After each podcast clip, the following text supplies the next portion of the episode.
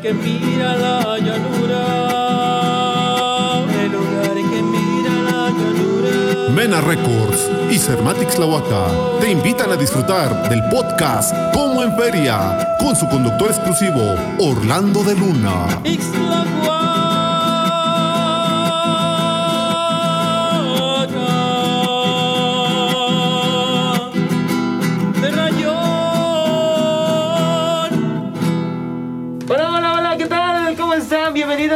Esta nueva entrevista. Como en feria tenemos eh, a un personaje que, híjole, ahorita van a ver, ahorita van a ver qué onda. Han pasado uno tras otro programas y ustedes nos han comentado cosas muy positivas. De verdad estamos muy agradecidos con ello. Ya saben, primero que nada, un poquito de gel, hermano. Gracias. Y, pues bueno, un poco de sanitizante. Me quiero que. Ahí Eh, está. ahora sí, nos podemos quitar el cubrebocas. Y venga, ahora sí, compadre. Eder Molina, bienvenido. Hola. ¿Cómo estás? Muy bien, muy bien, gracias. Este, feliz, qué bueno que, que me invitaron. Es un honor estar aquí. La verdad es que no me la esperaba. ¿Qué te puedo decir? Te sigo en, en- en tus programas, en tus en vivos. Mm, Me llegó la invitación, dije, perfecto, está muy bien, qué bueno que, que me tomen en cuenta, ¿no? No, pues yo admiro mucho la labor que haces, eh, obviamente tu trayectoria y te felicito por ello. Gracias. Este, pero bueno, ahorita vamos a hablar de todo eso. Primero que nada, me gustaría que, que respondieras el cliché. ¿Quién es Eder Molina? Bueno, mira, soy originario de San Pedro la Cabecera, tengo 33 años. Saludos, por cierto. La verdad es que mi papá siempre me formó haciendo deporte. Siempre, la verdad, estuve jugando al fútbol, al fútbol. Hubo un tiempo en la secundaria que me llamó la atención mucho el voleibol. Me gusta el básquetbol. Practiqué casi todos los deportes, pero me enfoqué en el, en el fútbol. Entonces mi papá en esa parte siempre me apoyó. Entonces siempre estuve enfocado. En, en- llegar a jugar fútbol profesional. Tuve compañeros de igual de la cabecera, Genaro, te mando un saludo, que fue de los primeros que llegó a jugar fútbol profesional con la Universidad Autónoma y nos invitó. El primer filtro, pues adiós. Y tuve otro amigo de, este, de la Ciudad de México que entrenaba con nosotros acá con el profe Calaca, que fue nuestro, nuestro sensei, que en paz descanse, y él me llevó a Tecamachalco. La cuestión fue de que no había casa club. Y le dije a mi papá, ¿sabes qué? Pues no, ya mi papá pegó el grito en el cielo y nada, que el tiempo y los gastos y todo eso. Y llegó la oportunidad de que me fuera a probar con el Deportivo Toluca, Diablos. Y gracias a Dios, este, la convocatoria, yo llegué con una convocatoria del periódico. Entonces había mucha gente, o sea, la verdad es que... Y la el primer filtro fue en, en la bombonera. Dejé la prepa a los, a los 16 años. Mi mamá se enojó y me mandó por allá a leer. Mi papá dijo, tú dale. Y sí, gracias a Dios, después de muchos filtros, de muchas cosas, me quedé y me registraron en tercera división con el Deportivo. Entonces estuve jugando este, con el Deportivo. Cuando me registran, no salía ni a banca. Ayudaba, iba a los partidos, era hasta el camillero y sacaba ya a los compañeros y todo. De hecho, no debuté ni en México. El profesor Moy Figueroa empieza a hacer la convocatoria para, para llevarnos y este quedaba un lugar. Entonces habíamos tres, cuatro que todavía estaba eh, para pelear el lugar. Y dije, no, pues ellos vienen de fuerzas básicas, traen una historial. Dije, pues no voy a ir, aparte soy el nuevo, ¿no? Pues fíjate que es la suerte que me, me dice, a ver, ven, ¿tienes pasaporte? No, pues no. Yo cuando fui a Toluca me tragó la ciudad porque pues no salías del pueblo, la verdad es que Claro. eh, fue, fue difícil esa parte, pero pues bien bonito porque aprendí de todo. No todo el mundo sale de- del pueblo, no todo el mundo tiene esa, esa facilidad de que te lleven tus papás. No te digo, mi papá pues siempre, "Eh, métele. Y ahí hacía el esfuerzo para mandar. Y llega enero y te digo que me dice, ¿tienes pasaporte? No, que no. Pues vas a, a la bombonera, te van a dar el oficio y mañana te vas a Relaciones Exteriores y te van a dar el pasaporte. Lo quiero para mañana sí o sí, porque viajas a Brasil. ¿Qué? Entonces, pues me mandaron a Brasil. Yo entre, yo llegué al, al deportivo de delantero y estuve entrenando delantero. Cuando en un entrenamiento llegó igual en paz descansa Italo Estupiñán, va y le dice a- al profe Amoy, oye, ¿por qué lo tienes de, de delantero? Ponlo de central y lo vas a debutar rápido. Y entonces después toda la pretemporada me la aventé de central. Pues la verdad es que lo hacía bien. Cuando, cuando nos vamos a Brasil, el primer partido no lo juego. Pues ya, ya vine a conocer, me vine a pasear, me dieron viáticos, todo, te pagaban todo, estaba muy bien. El segundo partido me dice, quiero que entres, pero eh, vas a entrar de delantero. Pues órale, me metí de delantero y ahí hice bien las cosas. Al siguiente partido me dice, quiero que seas contención. Y me afiancé de contención. Entonces cuando regresamos, pues llegué de titular de tercera división. Y ahí empezó la carrera, segunda división, me llevaban a, a interescuadras con, en ese tiempo había mexiquense, había reservas, y primera división. Y la verdad es que me tocó un equipazo con primera división. Entonces, si primera división estaba bien, todos los demás estábamos bien. En esa ocasión perdimos las semifinales contra Chivas. En, en inferiores, siempre Chivas ha traído mucha calidad. Ya de ahí me subieron a segunda división. Acabó el torneo, me subieron a segunda. La cuestión fue que tuve lesiones. Eh, me lesioné el tobillo, fui a un, a un preselectivo sub-17. Ahí nos llevaron a jugar. Entré como dos minutos o menos, me lesioné. Adiós. Ese- esa vez estaba Giovanni Dos Santos, Chicharito, Vela, Villaluz, todos, o sea, todos los que ganaron es- esa vez el mundial. Jugamos contra ellos, nos llevaron del Deportivo a jugar allá en las minas en MTP. Y me lesioné, pues ya adiós. Y jugando igual en un partido contra Acapulco, ahí en Metepec, igual me lesioné, pero me salía de una y me lesionaba en la otra. Y la más fuerte fue la espalda, tuve una lumbalgia, entonces me aventé como dos meses sin caminar. Eso fue lo que dijeron, no, pues este se lesiona, aunque tenga el talento, se lesiona, pues no le den contrato. Y más la cabeza de uno y hay gente que no te, no te apoya, hay gente grande que ya lo vivió y no te da esa experiencia, que te dice, pues sabes que aguántate, ¿no? Tienes primera división. Yo subía, estuve como tres meses subiendo a hacer interescuadras con primera división. Pero digo, nos tocó un equipazo. Cristante, Pablo da Silva, Vicente Sánchez, Ciña, eh, Grillo Cruzal, Taja Zambiades. O sea, tenemos, pues fueron, nos tocaron creo que tres campeonatos con ellos, dos campeonatos. Entonces, pues, digo, mi mala cabeza y no eres maduro. Y, me fui a, me fui a, fui con Potros una temporada, me fui con estudiantes de Tlacomulco. Y nadie me dijo, oye, pues es que aquí no hay más. ¿no? O sea, no, no tienes para sobresalir, no tienes primera división, te vas a quedar segunda, tercera y hasta ahí. Regresé al deportivo, me dijeron, ¿sabes qué? Gracias.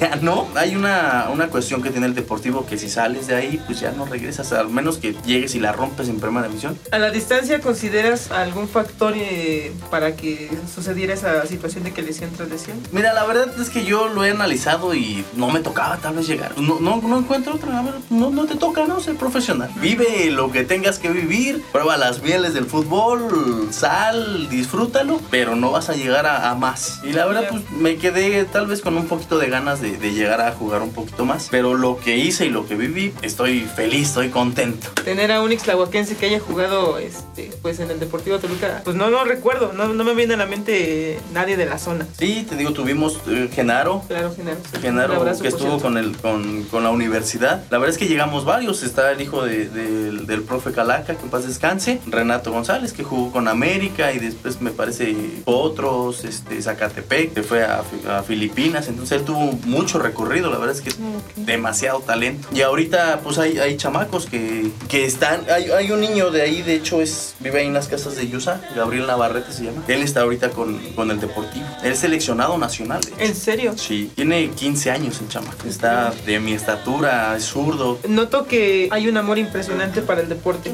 en especial obviamente para el fútbol. Sí. Eh, tanto que de pronto, ¿cómo está esa experiencia de tener esta dirección de esta, de esta cancha? Pues mira, la verdad es que yo llegué por Choche. Ajá. Por Choche, saludos Choche. Yo llegué por Choche porque a él le ofrecen la administración de la cancha. Y, y él me llama y me dice, oye, ahí tengo este, una chambita. Yo ya había trabajado ayudándole a entrenar, que me dio la oportunidad este, el profesor Ricardo Calderón para entrenar allá en sus instalaciones, allá en, en Morelitos. Había hecho algunos cursos de verano en el Tejocote. Entonces yo ya, yo por esa parte ya quería pues dedicarme a eso porque soy, estudié criminología, pero no me gustó. Entonces mi mamá decía, termina una carrera. Entonces terminé la licenciatura y después tuve la oportunidad de que Gustavo Almanza hizo unos cursos por parte de CONADE. Ok. Entonces ahí es cuando hago mis cursos de entrenador deportivo a fútbol y, y Mm. con ellos es donde hago los cursos por parte de CONADES y CETSE. Entonces ellos fueron los que también por esa parte pues, nos dieron aquí a varios de Ixtlahuaca la oportunidad de certificarnos porque yo tenía nada más pues, mis cartas de profesional, pero hasta ahí, pero necesitaba pues algo más. Cuéntanos cómo es esa experiencia de estar dentro de la cancha. Eh, digo, de pronto nosotros como fanáticos eh, en el estadio Nemesio 10 ya renovado se ve impresionante. ¿Cómo, ¿Cómo era la sensación de entrar a un estadio tan hermoso como es la Bombonera? Conocí por el instituto y por el profe Calaca, conocimos este, el Estadio Jalisco, por ahí nos llevó a Pachuca, a, a pruebas y todo eso. Entonces, te digo, esa parte nadie, nadie, nadie te la va a contar. Nadie te la va a platicar. Sea, llegar a hacer unas pruebas, el que vayas y pises el, el campo, dices, y luego íbamos a, pues, al, al Estadio Jalisco y lo ves impresionante. O sea, y eres un niño de 7 años, 8 años, 12 años y dices, no manches, algún día voy a pisar, ¿no? Y, o sea, los ves impresionantes. Me tocó entrenar en, este- en el Nemesio antes de renovarse, había un gimnasio abajo, eh, los compañeros que venían de lejos vivían en, la, en las gradas de preferente, ahí está la casa club, entonces ahí vivían. Cuando hacíamos pretemporada, entrenábamos en la mañana y nos dejaban irnos a quedar ahí con ellos y en la tarde nos daban de comer ahí y volvías a entrenar. Entonces te digo, nos tocó esa parte, estaba pues viejita, ahorita la renovaron y quedó bellísimo, la verdad Sí. es que el estadio está, está muy padre, sales del túnel y empiezas y encuentras el, el estadio, el pasto parejito, no hay, no hay comparación. La cancha Sport City le abre sus puertas a todas las edades, o sea, es decir, el fútbol consideras que podría recomendarse para todo tipo de personas. Claro, y no nada más el fútbol, el deporte en, general. Yo tengo torneos que son juveniles, sub-20, tengo este, libres casi toda la semana y tengo una escuelita de fútbol. Ahí entrenamos a, a niños desde los 4 años y ya tienen un orden, si ya obedecen este, indicaciones, ya pueden entrenar los niños. Desde los cuatro. Desde los 4 años hasta los 12, que son los niños que tenemos, y luego de 12 en adelante, los que gusten asistir son bienvenidos. Estamos entrenando ahí. Y sí, o sea, el, el deporte es para todos y es la, no- la edad no, no implica nada. Y fíjate que muchas veces hay una cuestión muy simpática dentro de, de esta parte del deporte. Hay veces que los papás los llevan para que estén ahí, se cansen y no estén en su casa y lleguen y hagan tarea y vámonos Ya. a dormir. Yo he platicado con mucha gente y les digo es que deben de formarle una disciplina a los niños. No porque yo tenga la escuela y por ahí pues, les cobre una mensualidad. Yo por ganar, tráiganme a 20 niños, ¿no? Pero no, esa parte no, no entra en, en el deporte. Los niños deben tener una disciplina. Como la música, el boxeo, es, oratoria, cualquier cosa, pero que lleven una disciplina.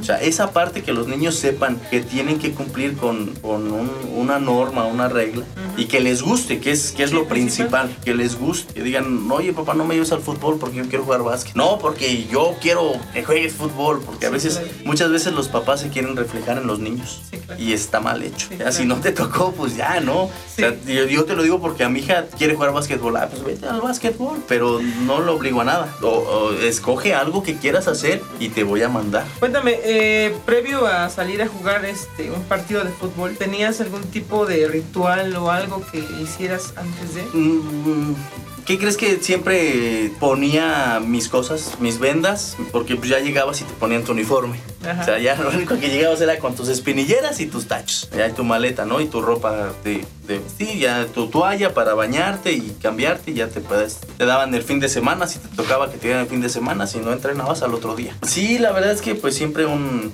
un padre nuestro en las, en las noches, acomodar tus cosas, poner una virgencita, un, un, este, un Cristo. Te ayudara, ¿no? A que, a que dieras un buen partido, a que no tuvieras lesiones ni tus rivales, ni tus compañeros, ni uno mismo. Y que diéramos un buen partido para ganar. Y en esa parte de que el partido no estaba saliendo como te gustaba o creías tú que no estabas rindiendo como, como deberías, ¿qué, ¿qué pasaba por tu mente? Eh, Es complicado porque a veces sí dices, eh, nervios siempre hay. Claro. Eso en todos lados y más cuando ya juegas un deporte que es de alto rendimiento y profesional. Pues te topas a gente que tiene demasiado talento, entonces a veces nos tocó que jugabas con reservas que te mandaban a, a este, a un interescuadras y castigaban, no sé, al parejita López. Y bajaba el parejita López cuando tú lo veías en primera división haciendo goles y dices, no, es el parejita. Entonces los ma- pues, malos nervios. Entonces empezabas y hacías una mala recepción. Si mentalmente estabas mal, pues para abajo, ya de ahí no te salía nada. Entonces tenías que pues, tranquilizarte, respirar, tú ponerte calma y decir, ah, bueno, a ver, cálmate. Si lo sabes hacer, lo entrenas, lo vives, lo has hecho toda la vida. Entonces esa parte sí tienes que, mentalmente tienes que estar bien alineado. Eh, fíjate que este podcast justamente va a estar saliendo con motivo de la feria de Ixtlahuac. ¿Hay alguna experiencia que nos puedas compartir en alguna de las ferias? La verdad es que siempre me gustó acompañar a, a mi papá a, a tocar las campanas. Siempre, entonces, este, pues siempre nos inculcó esa parte, esa cultura que tenemos en, en el pueblo y nos llevaba a, la capilla y a tejer, era pues, la, la, tradición, aprender a hacer las coronas. Mi papá pues, era el que amarraba la portada, entonces tempranito iba y empezaba a amarrar. Y en la tarde, antes de salir, este, ayudaba a llevarnos los lazos, lazos oh, pesados, y vámonos, caminando desde aquí hasta la iglesia. Ya subías y ya te... Bueno, mucha gente de Ixlahuaca, mi tío César y mucha gente que, que apoya esa parte en ir a amarrar la viga, en poner los lazos, en que todos estén bien para que cuando al momento de jalar pues empiece a subir parejito y que no haya problema alguno, porque si no amarras bien pues se zafa esa cosa y pobre de la gente que está abajo, sí, por sí. Toda esa parte de que, bueno, que me inculcó mi papá, este, pues muy bonito, la verdad es que bien, bien padre. Bueno, vamos a regresar nuevamente al deporte y cómo consideras que pudiera evolucionar el deporte, ya sea en general deporte o el fútbol dentro, dentro de nuestro municipio. Pues no hay más que apoyar. Yo siempre lo he dicho, tenemos actividades en Ixlahuaca muy grandes para, y, y no nada más para el fútbol, tenemos buenos boxeadores, hay buenos eh, corredores, hay buenos basquetbolistas, hay buenos karatecas, están, te digo, la escuela de los Almanza. Yo la verdad es que admiro a, todas esas personas que ayudan al, deporte, que ayudan a los chavos. Te puedo decir, están los Almanza, de, está Mongu, ¿cómo se llama una de karate? Está este, mi tío Oscar Molina, que apenas hizo su duela. Ahorita tengo un torneito que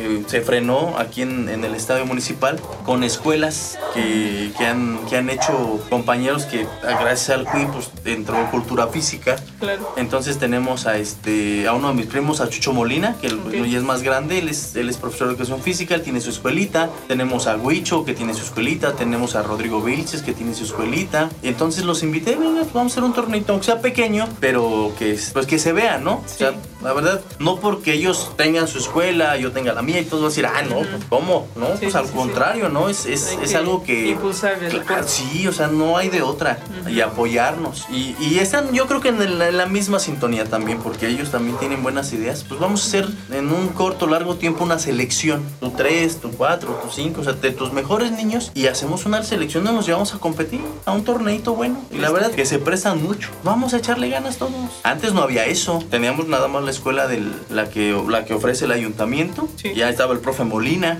Y estaba, creo que en algún momento, este don Gustavo. Nada más, pero así, o sea, contadito. Ahorita puedes ir y ya hay escuela acá, hay escuela. Y en todos lados. Sí, de hecho, eh, de, pronto llegó el momento en que se empezó a ampliar, ¿no? Esto del fútbol. Y quizá tiene mucho que ver con la cultura se que es muy eh, apegada a este deporte. Sí, te digo, yo tengo, yo trabajé con, con don Fercho del Tejocote, que es de este, de mi, de los Miranda, la cancha. Trabajé con, con el profesor Ricardo Calderón, que tiene allá su canchita de fútbol indoor. Y todo, y todo agradece, porque si no te dan la oportunidad, en algún momento, bueno, pues dices, bueno, voy a crecer. Trabajé con, con el señor Don Juel de los Picosos, él, él me dio la oportunidad de trabajar en Chivas, estuve trabajando con él como seis años, gracias, gracias este, a él me mandó, a, bueno, nos mandó a los profes que estábamos ahí, nos mandó a congresos, a buenos torneos, la verdad es que también él impulsa mucho, mucho al deporte. Ahí de, de esa escuela de Chivas han salido muchos chamacos que juegan en el deportivo, hay otro chamaco que está en, en Santos Laguna, su hijo creo que ahorita andan en,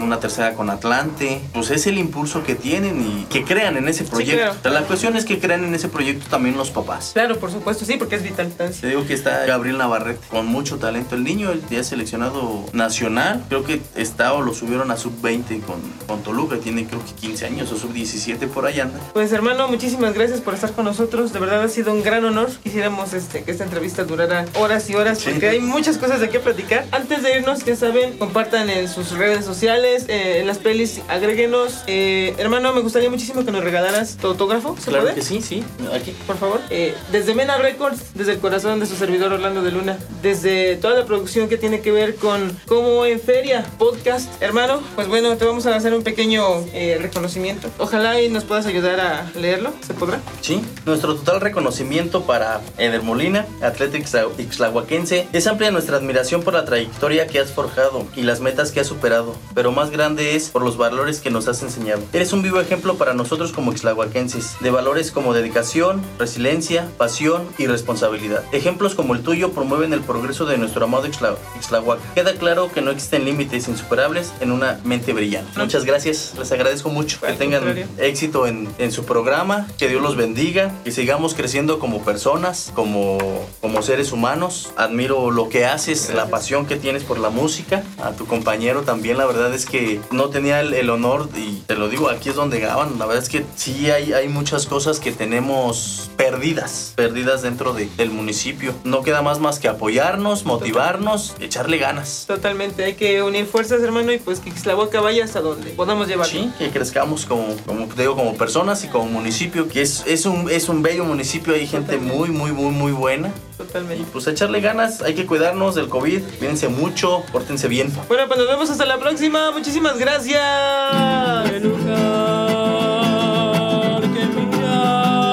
Desde el estudio de grabación Mena Records fue transmitido tu podcast Como en Feria, conducido por Orlando de Luna.